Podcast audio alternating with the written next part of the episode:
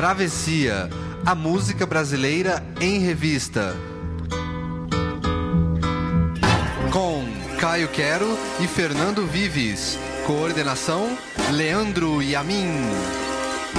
Sobre a cabeça os aviões, sobre os meus pés os.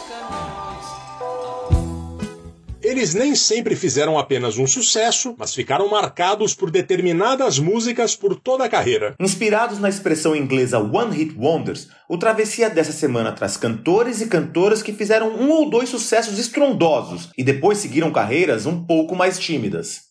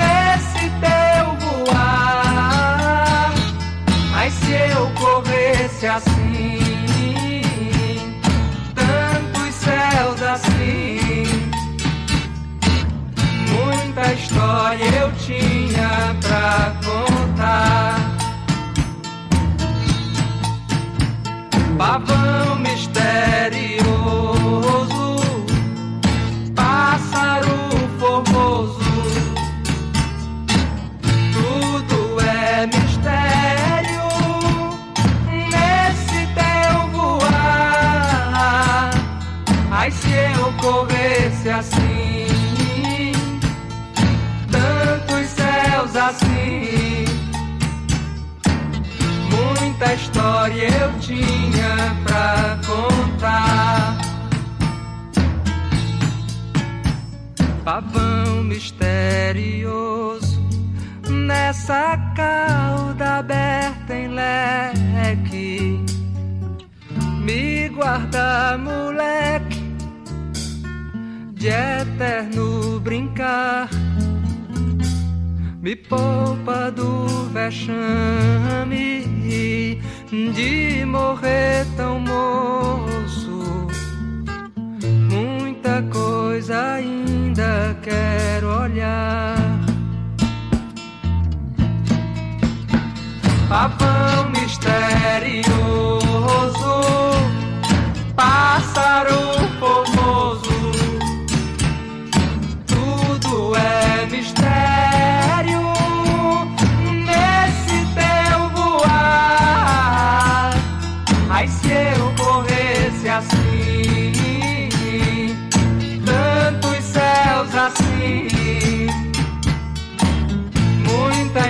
história eu tinha pra contar.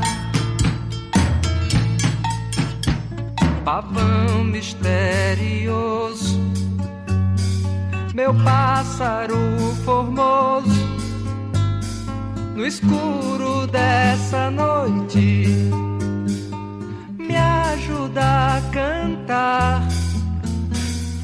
Derrama essas faíscas, despeja esse trovão, desmancha isso tudo que não é certo. Pavão misterioso,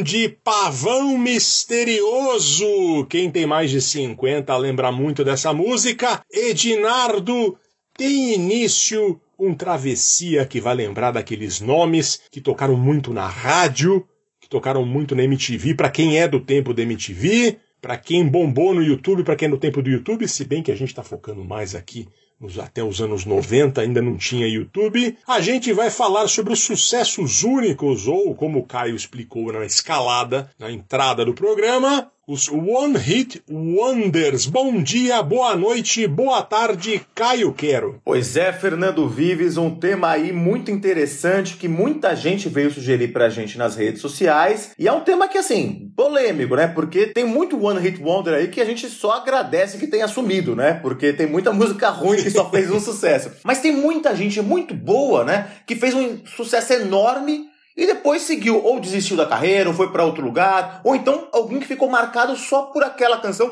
ou uma ou duas canções. E é muito comum na MPB, né, Vives? É muito comum.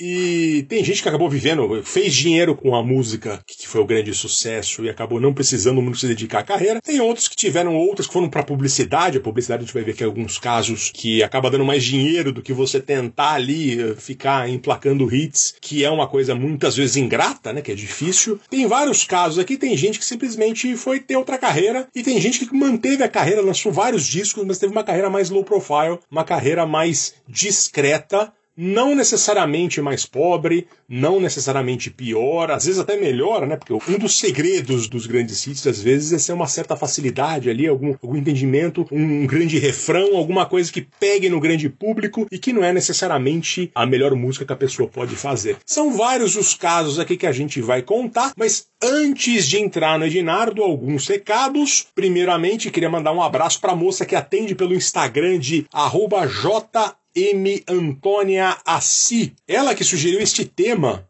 Excelente sugestão, então, para nossa lista. Está aqui. Obrigado, então, Antônia. Vou te chamar de Antônia, porque eu, eu, eu identifiquei aqui na robinha. Se você tem sua sugestão, mande para a gente. A gente pode desenvolvê-la aqui também. Mande suas dúvidas, angústias, tristezas profundas para a gente sobre o que você ouve, as músicas que você gostaria de que entrasse, os temas. Estamos aqui. Somos todos ouvidos e teclados. Também queria dizer que o Travessia você pode acompanhar pelo nosso Instagram, arroba Travessia Podcast, ou pela nossa página no Facebook, também Travessia Podcast, ou pelos nossos Twitters, arroba Caio Quero, arroba FDVives. O Travessia também é gravado em duas localidades diferentes, é gravado na casa de Caio Quero, também conhecido como Estúdio Almir Rogério, o autor do único sucesso Fuscão Preto. Já tocamos aqui no Travessia. Tocamos, na verdade, a continuação do Fuscão Preto, que é a Motoqueiro. Quando o cara do Fuscão Preto é largado no altar pela noiva. porque elas fugiu da cidade com o motoqueiro. Se não me engano, no programa do Brega, Caio Quero como entusiasta de Almir Rogério. Sempre. Então, fica aí também aqui nos estúdios Crocodilo Dandy, em Sydney, Austrália, onde eu atualmente vivo. Caio Quero, para encerrar os recados, precisamos dizer que finalmente atendemos aos sinceros pedidos de muitos usuários. A mensagem que a gente mais ouve é por que, que vocês não estão no Spotify? Agora nós estamos no Spotify a partir deste programa entre os inéditos. Mas o programa 130 já está lá também, não é? Pois é, Fernando Vives, alguns programas antigos vão entrar. A nossa grande lista, o nosso arquivo de mais de 130 programas não vai entrar, infelizmente, no Spotify por questões técnicas, mas vocês sabem que o arquivo está no site da Central 13 e também nos outros tocadores. Vão ter algumas pequenas diferenças aí no Spotify, né, Fernando Vives? Pequenas diferenças, às vezes vão, vai mudar a versão da música, às vezes a gente vai escolher uma música que não vai estar no Spotify porque não tem lá, então a gente vai sempre comunicar. Então, às vezes a gente vai tocar uma música com um, um fora, nos outros agregadores, a gente vai ter com um determinado artista, mas o Spotify vai ser outro. A gente sempre adapta, vai tentar dar o máximo de visibilidade para vocês. Talvez em alguns programas antigos ainda role uma confusão, mas nos programas a partir deste dos 134 sucessos únicos, a gente vai sempre tentar dar um contexto para vocês do que entra. Se você está ouvindo no Spotify, vocês não vai ficar órfão sem ter ali uma diretriz do que estamos querendo dizer. E também é importante dizer, se você está escutando no Spotify, que as músicas completas elas só estão disponíveis para os assinantes premium, para os assinantes do Spotify. Se você está com aquela versão gratuita, você vai ouvir só 30 segundos. Mas não há problema, porque se você quiser ouvir a versão completa, vá a outro tocador ou ao site da Central 3, onde estão as versões completinhas, né, Fernando Vives? E também ouvir a nossa lista das músicas que a gente toca no Travessia. Tem uma lista lá no Spotify que todo episódio eu atualizo e a gente tem aproximadamente já 35 horas de canções oh, beleza, que nós tocamos desde o primeiro episódio. Se você quer fazer uma, uma, uma, um churrasco que vai durar o fim de semana inteiro, você vai assar um leitão aí, pode começar a fazer o leitão aí, pode começar a picar o alho antes de tudo, já bota, porque quando ele estiver pronto, você ainda vai estar ouvindo o Travessia. Dá pra pegar uma, um avião pra Austrália e ficar escutando a, a, lista do Travessia até chegar em Sydney, né, Vives? Só depende de onde você vai fazer a conexão. Mas sim, dá sim para ouvir a viagem inteira para Sydney. E a gente começou ouvindo este clássico do Ednardo, Caio Quero. Pois é, Fernando Vives, música belíssima, uma das grandes canções, uma das canções favoritas minhas da MPB, Pavão Misterioso do Ednardo, 1974, que tem todo esse clima de misticismo, um clima de contracultura e até um clima um pouco político. A gente vai falar um pouco agora. Opa! E aí o Ednardo, a gente começa com essa canção e é justamente traz um pouco essa polêmica de chamar alguma coisa de One Hit Wonder ou não. Porque o Ednardo ele tem uma carreira sólida, já fez 250 letras e músicas, lançou 12 discos, trilhas de filme. Mas assim, Ednardo Pavão Misterioso. Não tem como desassociar uma coisa da outra. Ednardo que nasceu em 1945 em Fortaleza e é um dos membros daquele grupo informal formal chamado Pessoal do Ceará. E aí é Fagner, Belchior, um monte de talentos absolutos que vieram do Ceará, que vieram para o Sudeste no começo dos anos 70 e tomaram de assalto à música brasileira com muita coisa boa. Ednardo é um deles, chegou no Rio no começo dos anos 70, teve composições gravadas com sucesso pela Helena Pittman, mas não tem jeito de desassociar o Ednardo dessa canção maravilhosa que a gente ouviu agora. E aí por quê? Essa canção, ela foi abertura de uma novela do Dias Gomes que fez um sucesso muito grande, que foi a novela Saramandaia, uma novela que tinha uns toques de surrealismo, era formiga que que saía do nariz da pessoa, era a atriz, se eu não me engano, a Wilsa Carla, que era uma atriz bastante obesa que explodia. Era uma novela que tinha uma coisa surrealista e política muito interessante. E a abertura ela vinha com essa canção Pavão Misterioso, que é uma música misteriosa, linda, uma música toda mística e que é inspirada num, num, num romance de cordel, um romance de cordel dos anos 20, é muito interessante isso. O romance do Pavão Misterioso, ele é uma obra que foi lançada em 1923, uma obra bem típica de cordel, aquela coisa meio medieval sertaneja, e ela é de autoria do José Camelo de Melo Rezende. E aí o Ednardo conhecedor desse romance, fez essa canção. Ele tem até também um toque meio Oswald Andrade, né? Porque a música chama-se Pavão Misterioso e esse misterioso é com Y e Z, para trazer essa coisa meio glauberiana de exotismo aí também. E fez um sucesso muito grande, tanto que essa música toca até hoje, todo mundo, muita gente conhece essa música, toca sempre. Eu acho que é uma das grandes canções da MPB. E é interessante que, gravada em 74 pelo Ednardo, lançada em 74 pelo Ednardo, ela naturalmente, a gente estava no auge da ditadura militar, um período bastante sombrio, e ela tem uma uma acepção bastante política também. O Ednardo depois deu umas, algumas entrevistas e ele dizia que era uma canção de protesto. Ele via essa canção como um mecanismo para sair daquela situação da ditadura, de voar nessas asas desse pavão misterioso e a censura nem percebeu, Fernando Vives. Não temas, minha donzela, nossa sorte nessa guerra. Eles são muitos, mas não podem voar. Lindo, hein? É assim que se encerra a música, né? Nós temos um travessia sobre novelas eu não vou lembrar o número agora, mas você pode procurar lá no site da Central 3, se vocês quiserem ouvir, e tocamos essa música de Dinar. A única vez que nós tocamos Pavão Misterioso no programa. Eu até um, vale um meia-culpa aqui, porque eu, eu, fiz um panorama dela muito por cima aí, não falei do lado político, mas evidentemente ela tem uma carga política aqui forte.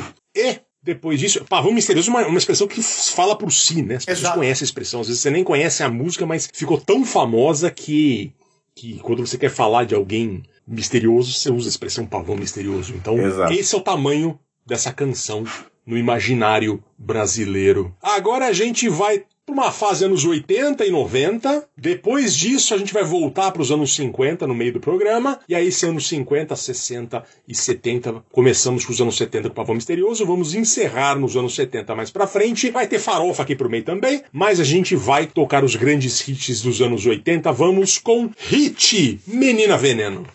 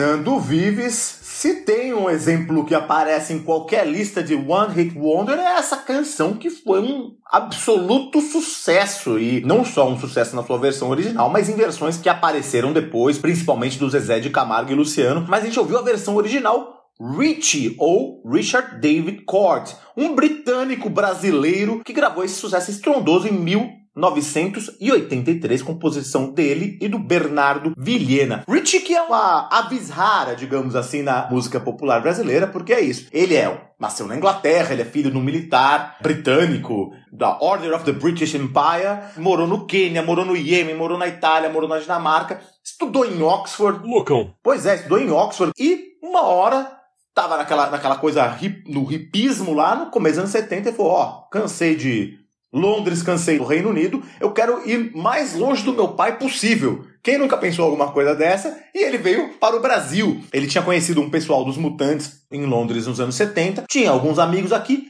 e veio para o Brasil. Enfim, o Richie chegou aqui e ele fez o que qualquer britânico faria, que algum britânico que estivesse procurando emprego. Veio dar aula de inglês. Começou dando aula de inglês, deu aula de inglês pra, até para Gal Costa, ele fez uma, uma rede aí dando aulas de inglês e tentou naturalmente, porque ele era um cara já que tinha uma banda em Londres, tentou seguir uma carreira musical. A carreira musical dele é interessante antes do, do sucesso de Menina Venena, porque ele tocou com algumas pessoas interessantes e que depois viraram fulcrais na música brasileira. Primeiramente, ele tocou daquela onda de rock progressivo dos anos 70, ele fez uma banda mítica chamada A Barca do Sol, que tinha entre os seus integrantes o violoncelista Jacques Morelenbaum, que depois foi ser o arranjador e maestro do Caetano Veloso, um grande violoncelista, e depois ele fez parte da, aí sim, uma banda mítica, dos famosos que ninguém ouviu, o Vimana, que foi um trio que era formado por Richie,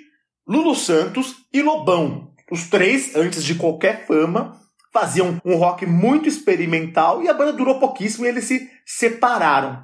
Enfim, o Richie tinha feito essas tentativas de sucesso aí na música e percebeu que ele teria que aprender a cantar em português para fazer algum sucesso no Brasil. E o Rich é um cara que até hoje tá, tá no Brasil e é um cara simpaticíssimo, tá super ativo no Twitter, é um cara super opinioso, um cara muito interessante, e ele tem um sotaquezinho dele ainda em inglês, embora seja há décadas aqui no Brasil, ainda tem um sotaque em inglês. E ele, para aprender sotaque português, cantar em português, de modo que ninguém percebesse que ele fosse estrangeiro no início, ele ficava assistindo televisão, Vila Sésamo, e também comerciais de televisão e decorava o jeito que as pessoas falavam. Enfim, tentou, tentou, estava quase desistindo da carreira musical quando teve essa essa centelha do gênio, como diria um, um antigo amigo nosso, Fernando Vives. E veio com esse sucesso com Bernardo Vilhena, Menina Veneno. E foi assim, foi uma coisa estrondosa. Dizem até que ele criou um ciúme no Roberto Carlos. A música foi um, um sucesso absoluto, tocava toda hora na rádio e ainda toca, né? Uma música que tem uma coisa grudenta. E aí o Rich ele ficou marcado por essa canção. E aí é, é, é interessante porque é justamente essa sina que às vezes traz um grande sucesso, né? Ele fez esse álbum que foi, chama Voo de Coração, que foi uma coisa estourou, vendeu pra caramba. E aí o segundo álbum dele, chamado A Vida Continua, já no ano seguinte, em 84, a gravadora achou que era pouco comercial, aí pareceu, ficou pressionando ele, pareceu que queria jogar ele escanteio. Ele trocou de gravadora, pra, foi pra, pra Polygram, lançou ainda outro disco em 87, o Loucura e Mágica, e teve até um certo sucesso com uma música chamada Transas, mas a, a coisa nunca mais foi daquele tamanho. Ele tentou, fez outras tentativas, criou outras bandas, mas sempre com muito menos sucesso do que Menina Veneno. Ele acabou até indo para outra, para outra área, foi trabalhar mais com tecnologia, não tornando a, a música o seu ganha-pão, digamos assim, o seu ganha-pão principal. Mas essa música ela ficou no imaginário, ficou no, na cabeça de todo mundo. E é curioso porque quando vieram as redes sociais, essa música ela suscitou várias polêmicas. Uma delas é sobre o significado de algumas coisas, né? Primeiro que tem uma explicação. Menina Veneno, ela surgiu é a partir de uma, de uma leitura que ele e o Bernardo Vilhena estavam fazendo do Carl Gustav Jung, do psicanalista Carl Gustav Jung, ele sobre que tem uma, um dos arquétipos lá, que é a donzela venenosa, foi daí que eles tiraram essa ideia de menina veneno, que é um dos, das manifestações do, do feminino, do eu lá, segundo Jung. Me perdoem se eu estiver falando besteira sobre Jung, mas foi isso que inspirou o Rich e o Bernardo Vilhena fazerem essa canção. Mas aí a grande polêmica das redes sociais é o abajur cor de carne. Por um tempo, muita gente espalhou um boato, uma fake news, falando que não era abajur cor de carne que ele falava, era abajur cor de carmim. De carmim. O que faria, assim, pouco sentido, quer dizer, um azul vermelho, não, uma coisa assim. As pessoas ficou uma polêmica sobre isso. Até que em 2003, um tweet do Rich viralizou e ele explicava que não é cor de carmim, é cor de carne mesmo, porque vem do alemão Fleischfarbe. Ele conta que a Marlene Dietrich, que veio para a grande atriz alemã, veio para o Brasil e ela falou que os abajures do Copacabana Palace, o hotel chique lá no Rio de Janeiro, eram de cor de carne. E aí ele usou essa expressão para colocar nesse grande sucesso cheio de referências, hein, Fernando Vives? Eu lembro de eu entrevistei o, o Rich uma vez e confirmo tudo que você falou. Ele simpaticíssimo. Ele também ele contou essa história do abajur cor de carne. Existe essa dúvida, acho que até antes das redes sociais, até do que ele queria Sim. dizer com isso e tal, uma discussão que demonstra o tamanho do sucesso dessa música, né? Porque até hoje, se você for no Twitter, você vai procurar lá, as pessoas estão discutindo isso, né? Duas coisas sobre essa canção. Primeiro, que ela tem aí o Liminha na guitarra e no contrabaixo e tem o Lobão na bateria.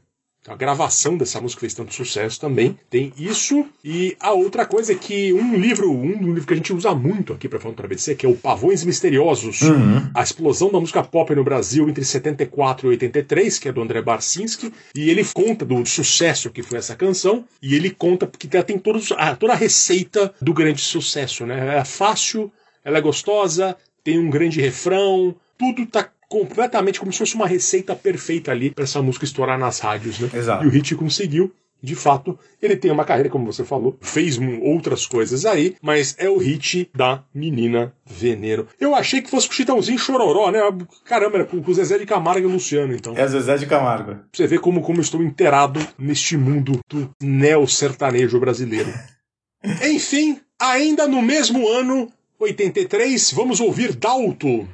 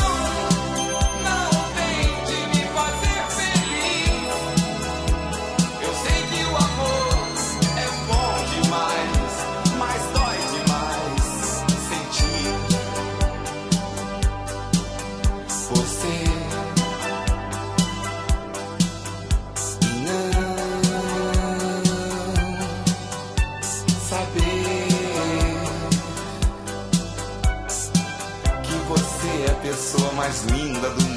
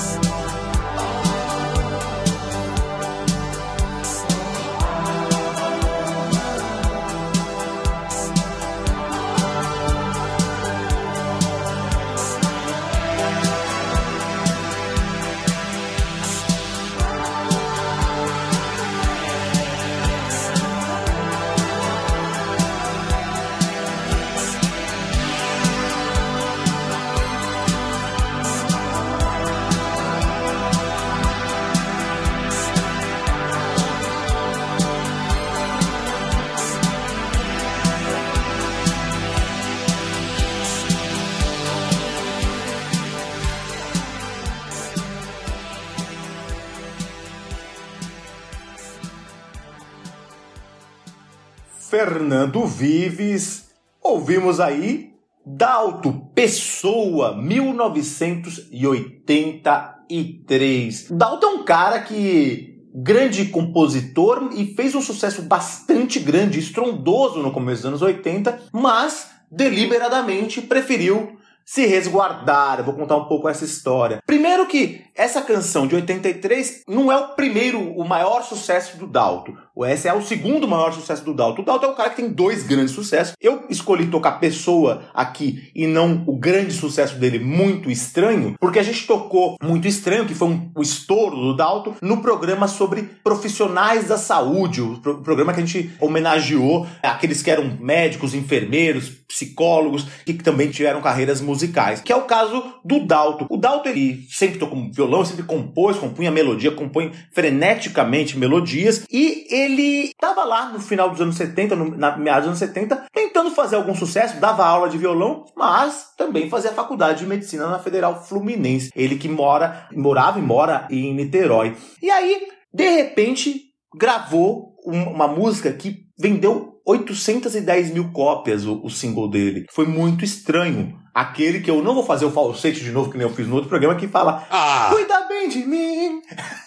é Ah, uma música obrigado, que fez obrigado. muito sucesso, que foi o primeiro disco dele. E assim, aí a vida dele virou de ponta cabeça. Ele que é um cara que adora Niterói, adora tomar uma cerveja no boteco, adora ter uma vida mais caseira, virou uma celebridade e mudou totalmente a sua vida. E ele se incomodou um pouco com isso. Ele gravou o segundo disco, Pessoa, que aí teve esse sucesso grande que a gente ouviu agora. E é interessante essa música porque é uma das primeiras canções da MPB que é, tem um arranjo totalmente eletrônico, é uma música eletrônica, algo que estava começando nos anos 80. Essa música depois ela foi gravada pela Marina Lima, também com bastante sucesso. Só que aí o que aconteceu o quê? O Dalto, que já tinha se formado em medicina e largou a medicina para seguir essa carreira artística, ele se cansou dessa coisa famosa, dessa coisa da vida da fama. E aí, no auge da carreira dele, ele até conta numa entrevista que ele deu pro Globo, ele fala assim: estava no auge da minha carreira e decidi que não iria fazer show. Não aguentava mais tanto assédio. Eu nem podia mais ir ao botequim com os meus amigos. E aí o Dalto, ele continuou sendo compositor, continuou lançando alguns discos, não voltou para medicina, mas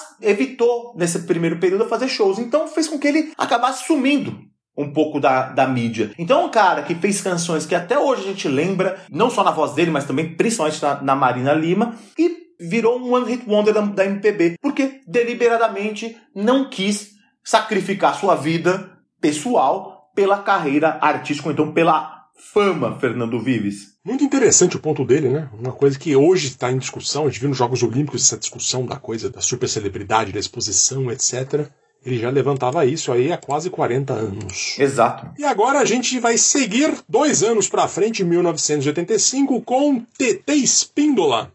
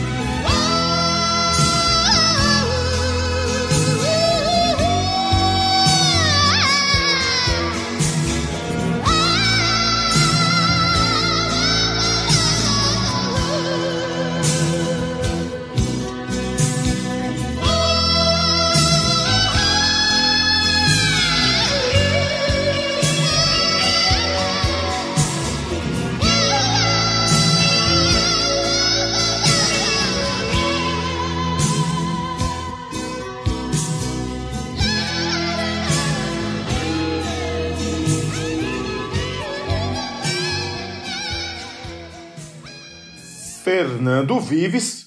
Outra sacanagem, né? Porque TT Espíndola é uma das grandes vozes da MPB, uma voz super exótica e sui generis, mas que assim, não tem como dissociar a TT Espíndola dessa canção que virou a TT Espíndola, escrito nas estrelas 1985, composição do marido da TT, Arnaldo Black, e do Carlos Renault. Aqui tem uma diferença pequena sobre quem está ouvindo no Spotify e quem está ouvindo em outro tocador ou no site da Central 3, porque no site da Central 3 e nos tocadores que não o Spotify, a gente está tocando a versão original de 1985. Já no Spotify não existe essa canção, a canção original da TT, então a gente está tocando uma versão que ela gravou em 2001 para um CD chamado Acústico Brasil, que está bem legal. A voz dela continua maravilhosa e a gente vai falar agora um pouco então da TT, a Terezinha Maria Miranda Espíndola, que é uma das representantes do Mato Grosso do Sul, do Pantanal, na MPB. Ela, a Alzira Espíndola, a irmã dela também, que é bastante importante, e o Almir Sater, que aí tá em outra vertente. Mas ela começou a carreira dela com os irmãos num grupo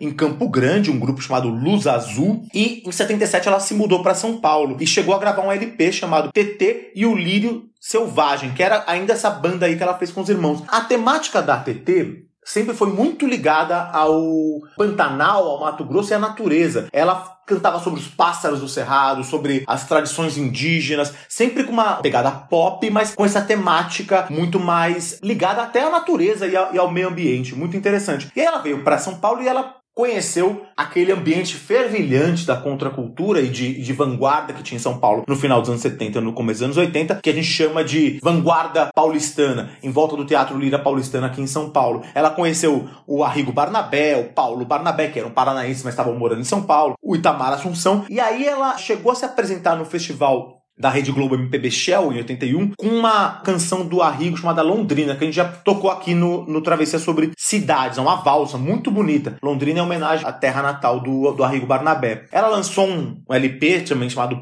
Pássaros na Garganta, que ganhou o prêmio da PCA de cantora revelação em 82. E é porque ela tem essa, essa voz muito diferente, né? Uma voz muito aguda, muito difícil de se encontrar na MPB. Eu só me lembro na música de modo geral, da, eu comparo com a voz da Kate Bush, que também estava na mesma época, tinha essa voz aí bastante aguda, e, mas ao mesmo tempo muito técnica e perfeita. Mas aí tudo mudou. 1985, ela resolveu cantar uma canção de amor.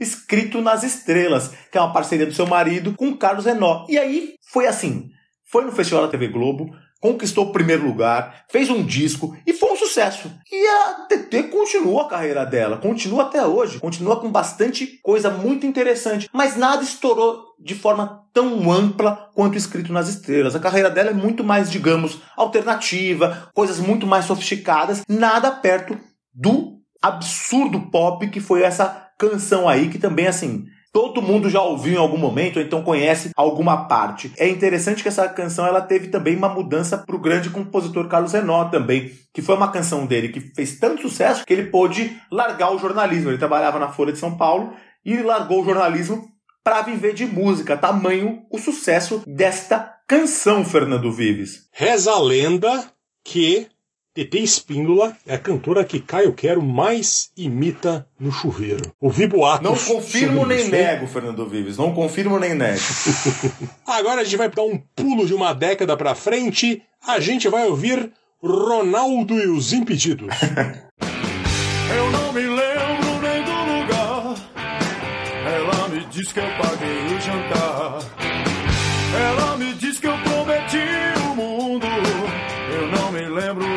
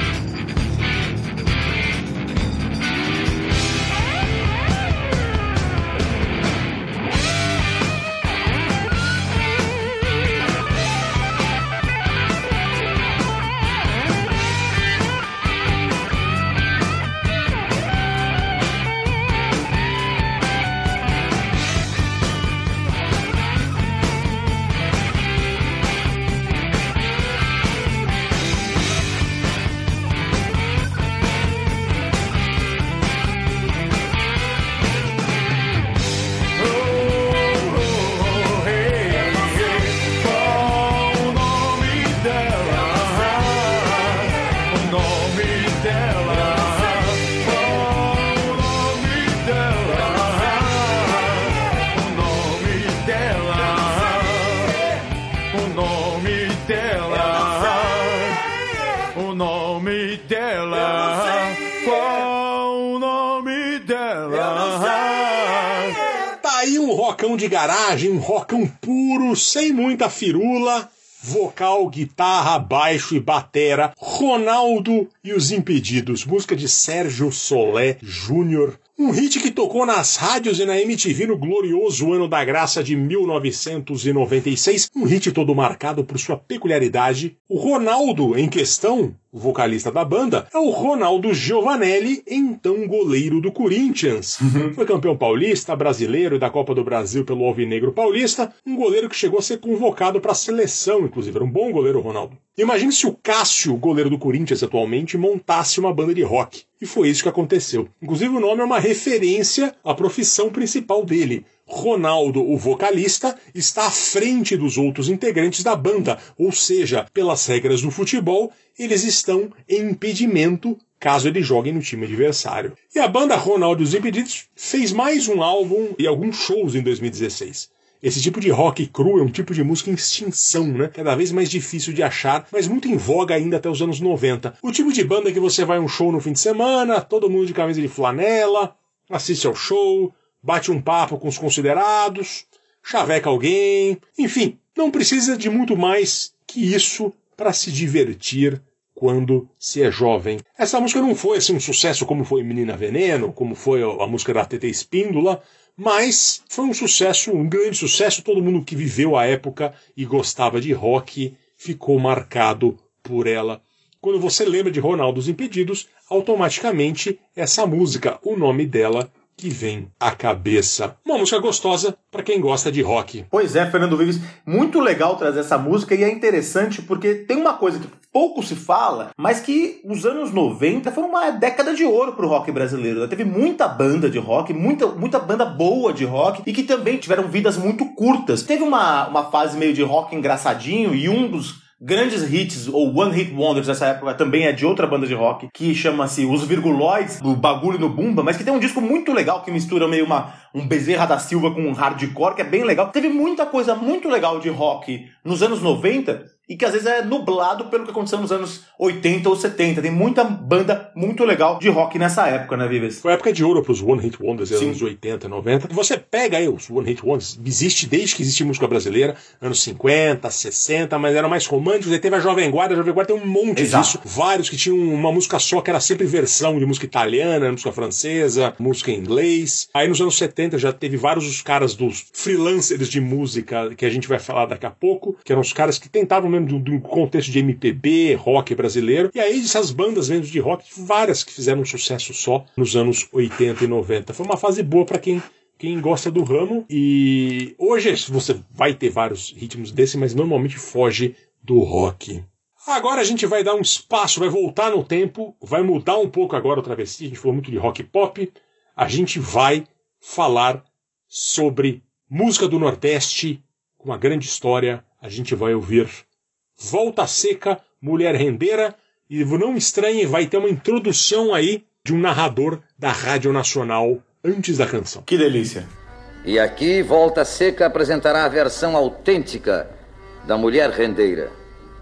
Ao som dessa cantiga, o bando de Virgulino Lampião atacou a grande cidade de Mossoró, sem vencer felizmente a resistência da polícia e do povo que reagiram juntos.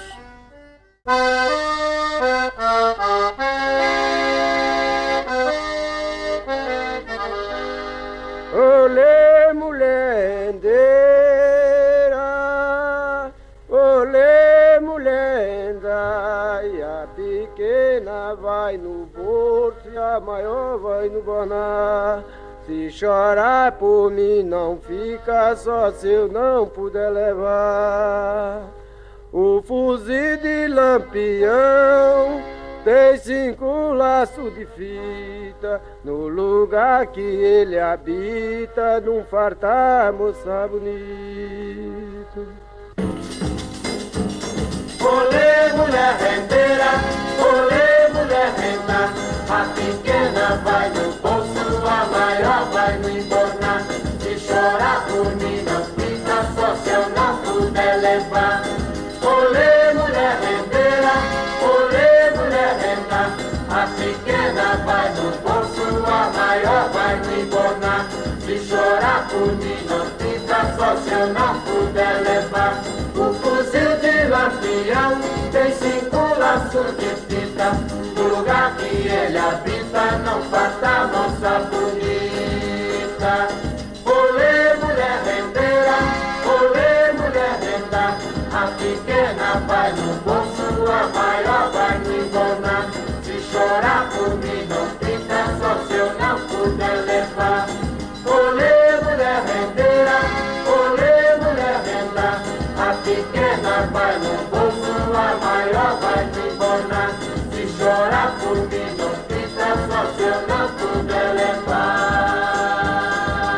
Você ouviu aí um clássico do cancioneiro popular brasileiro, só que numa versão diferente e que talvez seja a forma original. A história de Mulher Render é surpreendente.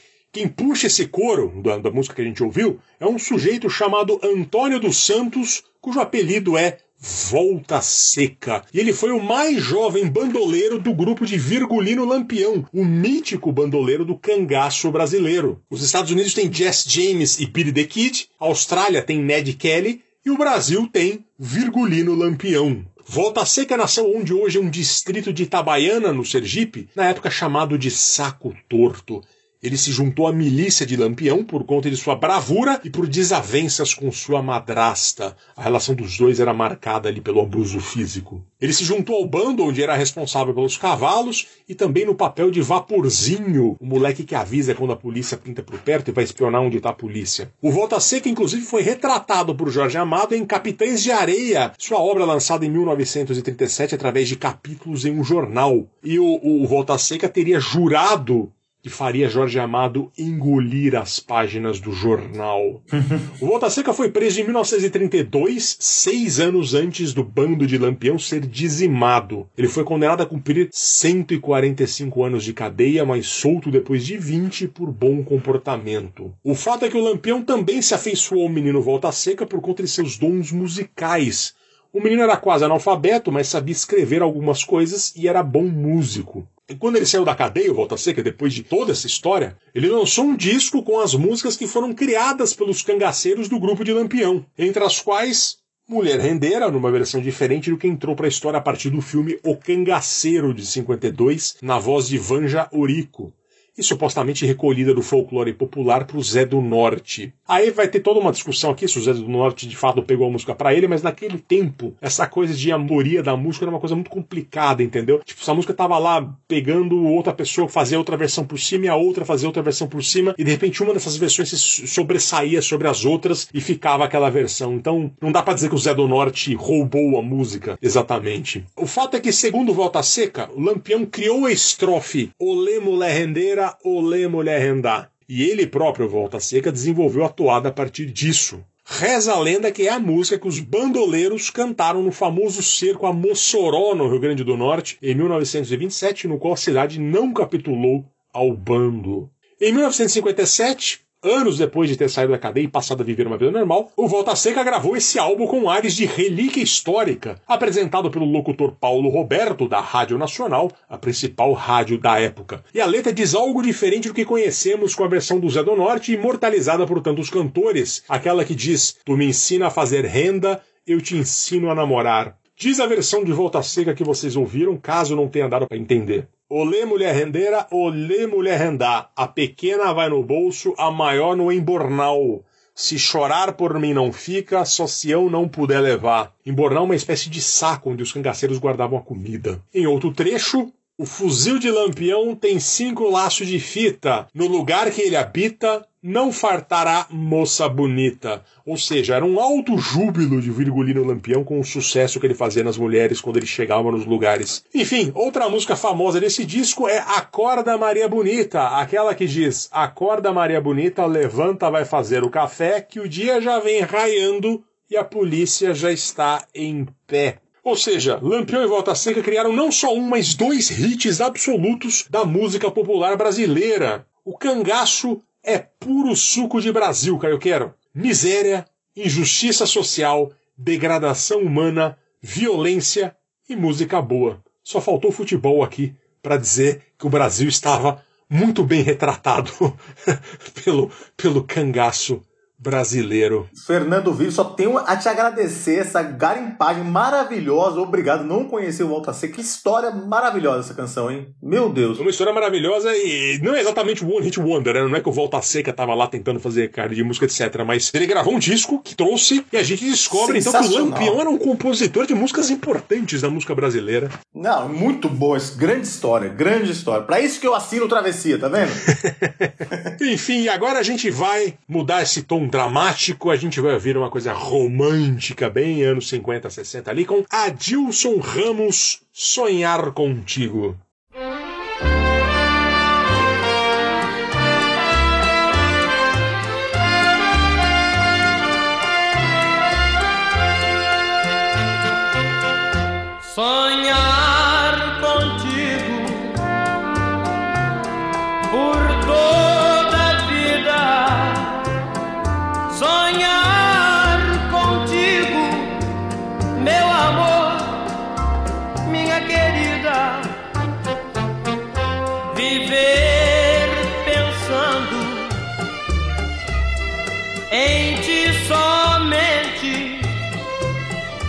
Viver te amando, ser só teu eternamente. Este é o meu maior desejo. Tomar tuas mãos, calar tua voz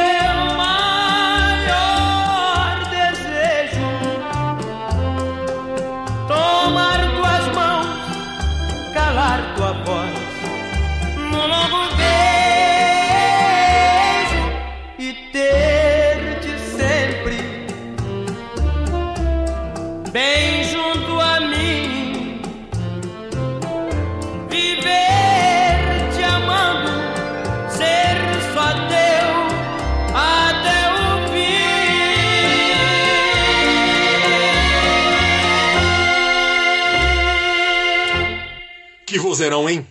Adilson Ramos, Sonhar Contigo, uma das músicas que mais tocou no rádio brasileiro em 1963. Um bolero com tudo que tem direito. A percussão no tum-ti, tum-ti, tum-ti, tum-ti, tum-ti, instrumentos de sopro dialogando com o vocal e, claro, o vozeirão do vocal. Música bem de acordo com a moda pré-Beatles, as baladas americanas estilo The Platters, Vic Damone, Johnny Mathis e muitos outros ali daquele tempo. O vozeirão, no caso, é do carioca, hoje radicado em Recife, Adilson Ramos, que na época tinha apenas 18 anos de idade. Uma letra romântica de casal apaixonado que faz promessas juntos. Música para se ouvir dando uns amassos na namorada dentro da romizeta, mas sem muita empolgação, porque afinal a moça tem que voltar para casa antes das 22 horas, que o pai estará esperando a de Tacuja no portão.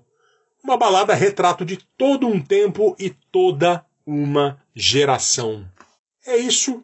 Adilson Ramos, a gente vai dar um pulo e o Caio Quero aqui trouxe uma música deliciosa chamada Casaco Marrom é Vinha.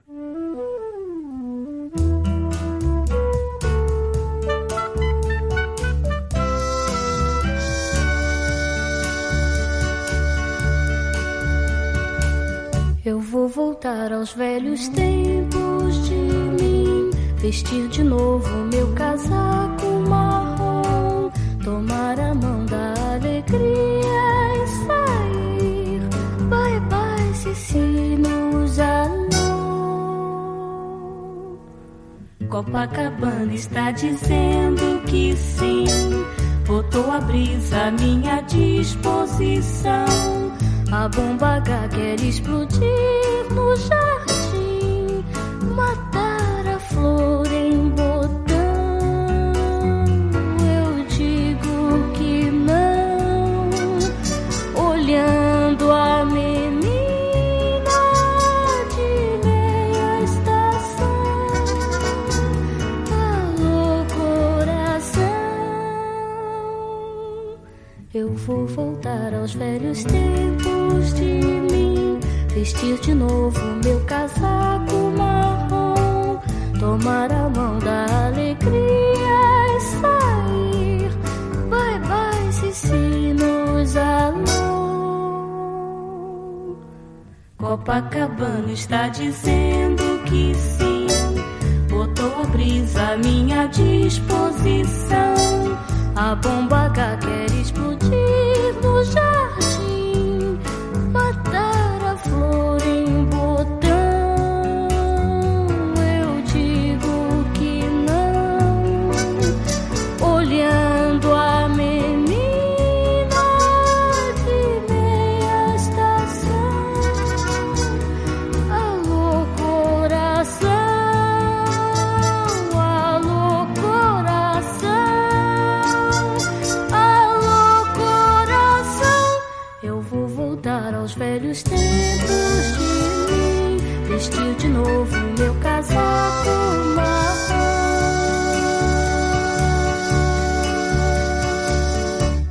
Fernando Vives, ouvimos então Evinha, Casaco Marrom, 1969.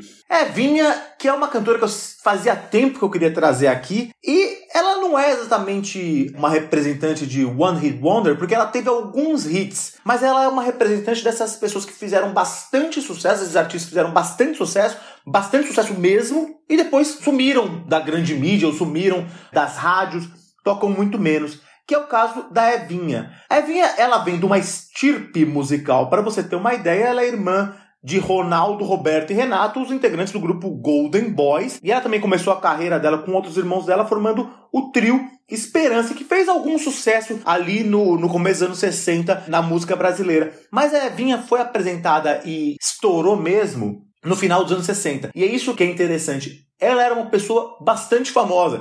Em 1969, ela participou do Festival Internacional da Canção e ganhou. Ganhou, foi o primeiro lugar do Festival Internacional da Canção com a can canção Cantiga por Luciana, do Paulinho Tapajós, grande Paulinho Tapajós, e Edmundo Souto. Ela ficou com o primeiro lugar. E aí isso abriu o caminho dela para lançar o primeiro disco dela, o primeiro LP, o disco solo, é Vinha 2001, que é onde está essa canção que a gente ouviu agora, que fez um sucesso muito grande. É uma canção que às vezes toca numa rádio, numa coisa meio hora da saudade, é uma canção muito bonitinha e singela, que Cara, tem uma. Ela é composta pelo Danilo Caio e pelo grande Gutenberg Guarabira, o Sai Guarabira, e Renato Correia. Muito bonitinha essa canção. E a Evinha, o bacana dela é que ela passeava muito bem por vários ritmos, ou passeia muito bem por vários ritmos. Ela, enquanto a canção que fez com que ela ganhasse o Festival da Canção Cantiga por Luciana era muito mais romântica, essa tem uma quase um quê de inocência de jovem guarda. Ela depois gravou Que Bandeira do Marcos e Paulo Sérgio Vale, que fez bastante sucesso também, é uma coisa mais dançante. Gravou Teletema também do Antônio Adolfo e o Tibério Gaspar. Como Vai Você, grande clássico do Antônio Marcos, ela fazia bastante sucesso. E aí aconteceu uma coisa boa na carreira da Evinha. Ela encontrou um amor. É, em 1977, ela estava fazendo uma turnê pelo Japão, China, e aí ela conheceu um francês, um pianista da, da orquestra com quem ela estava se apresentando, e casou-se com ele e mudou-se para Paris, mudou-se para França. E desde então ficou muito menos presente na música brasileira e acaba sendo não tão lembrada, embora tenha feito bastante sucesso entre o final dos anos 60 e o começo dos anos 70. Ela chegou a gravar outros discos nos anos 90, ensaiou um retorno, mas nunca com aquele impacto. Embora seja uma cantora muito talentosa, com uma voz muito bonita e tem essa versatilidade musical de passear por diversos gêneros, Fernando Vives. Eu não conhecia essa música, não. Eu já tinha ouvido falar, é só em nunca tinha ouvido. E que delícia, né? Que, que, que música boa, que fase boa da música brasileira, essas músicas de festivais. E Gutenberg e Guarabira é o melhor nome de músico do Brasil, assim, né? Uma coisa meio. Sem um personagem do Érico Veríssimo, uma coisa meio. Gutenberg e Guarabira, né? Aquela coisa meio. Exato. Junto um nome europeu clássico, um nome indígena. Que, que coisa boa isso daqui. Enfim, agora a gente vai para 1971 ouvir um grande sucesso chamado Menina da Ladeira de João Só.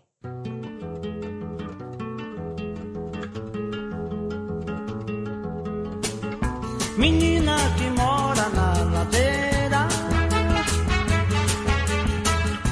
E desce a ladeira sem parar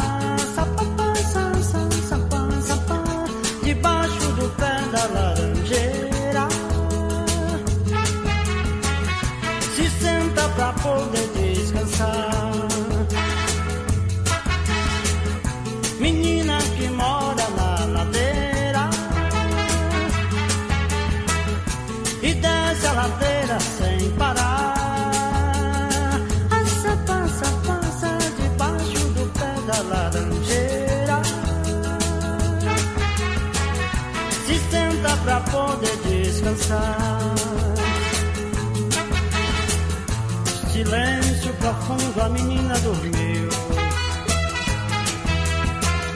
Alguém que esperava tão logo partiu, partiu, partiu para sempre, para o infinito. Um grito ouviu.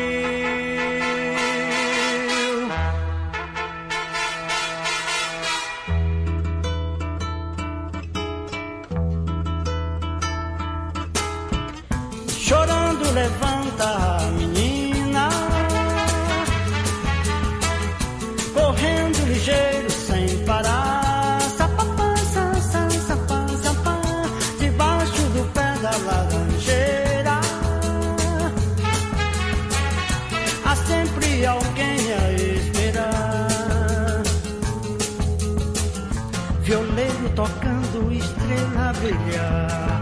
Sapapá, sa, sa, sa, violeiro em prece, em prece ao luar, luar. Tal noite vazia, espere a menina. Tão linda, não, não vai.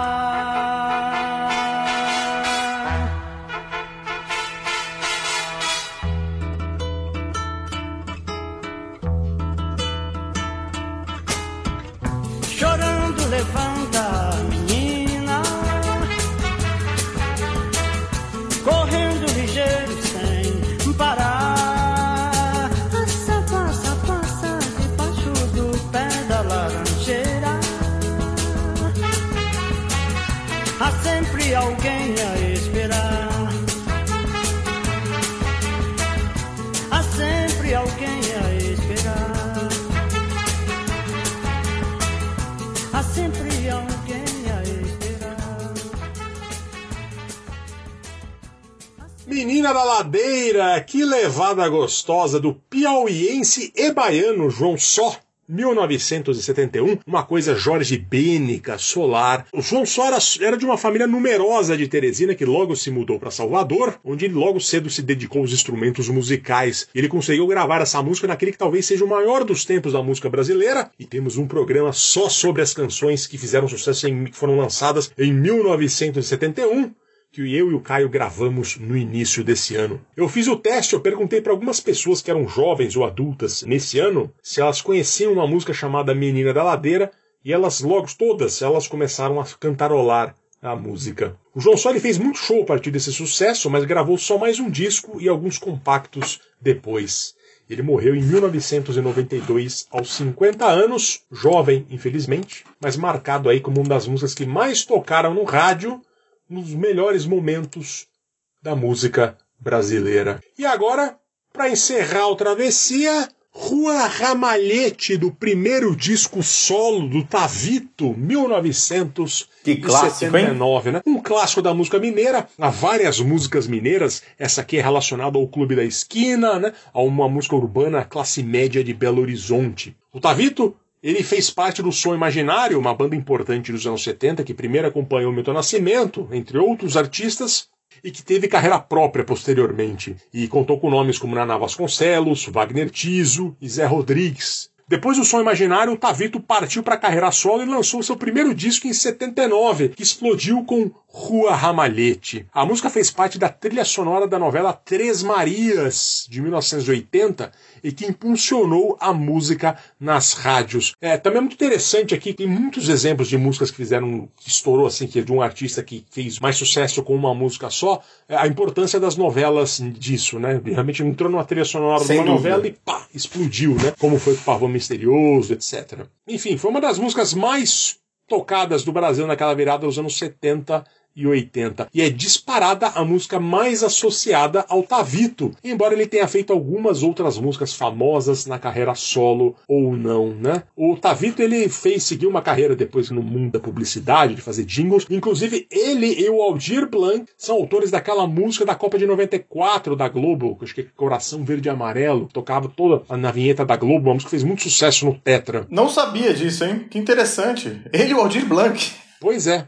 Os dois, ele e o Aldir Blanc. E bem, Rua Ramalhete era a rua de Belo Horizonte onde Tavito e amigos passaram parte da infância e adolescência. O Caio trouxe essa canção aqui no Travessia 66 sobre cidades, lá em 2017, e eu agora a recupero aqui. A rua fica entre os bairros Anchieta e Serra, era onde Tavito e os amigos estudavam faziam rodinhas de violão para chavecar as meninas da adolescência. A letra fala do amor anotado em bilhetes daquelas tardes e que também, no muro do Sacré-Cœur, do uniforme olhar de rapina, nossos bailes do clube da esquina, quanta saudade. O Tavito infelizmente nos deixou em 2019 e quase todas as homenagens a ele falavam sobre a rua Ramalhete. Tão forte era a associação a ele a essa música. É uma música muito nostálgica, uma rara música que fala sobre adolescência na música brasileira. Exato. Eu já cogitei tentar sugerir esse tema aqui. que interessante. É muito difícil.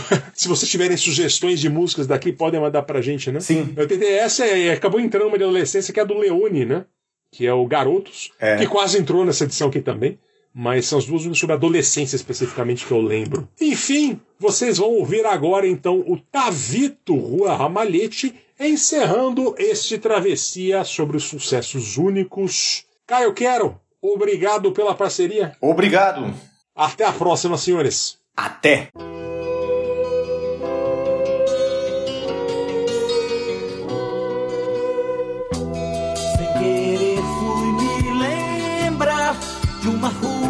Seus ramalhetes, do amor anotado em bilhetes daquelas tardes. No muro do Sacré-Cœur, de uniforme e olhar de rapina, nossos bailes do clube da esquina, quanta saudade. Muito prazer, vamos dançar e eu vou falar no seu ouvido. Coisas que vão fazer você tremer dentro do vestido. Vamos deixar tudo rodar e o som dos Beatles na vitrola.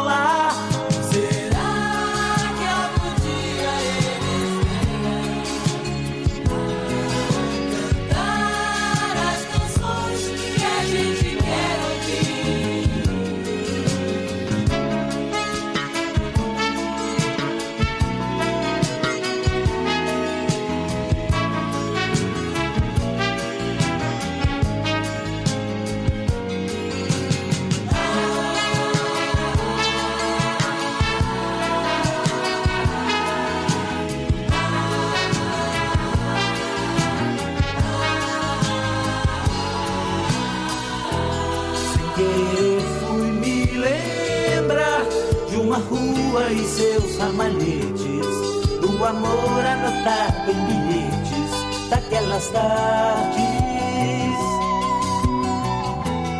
O muro do Sacré-Cœur, de uniforme e olhar de rapina, nossos bailes no clube da esquina, quanta saudade.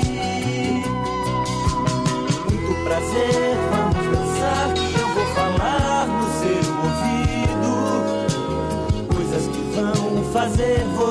tremer dentro do vestido. Vamos deixar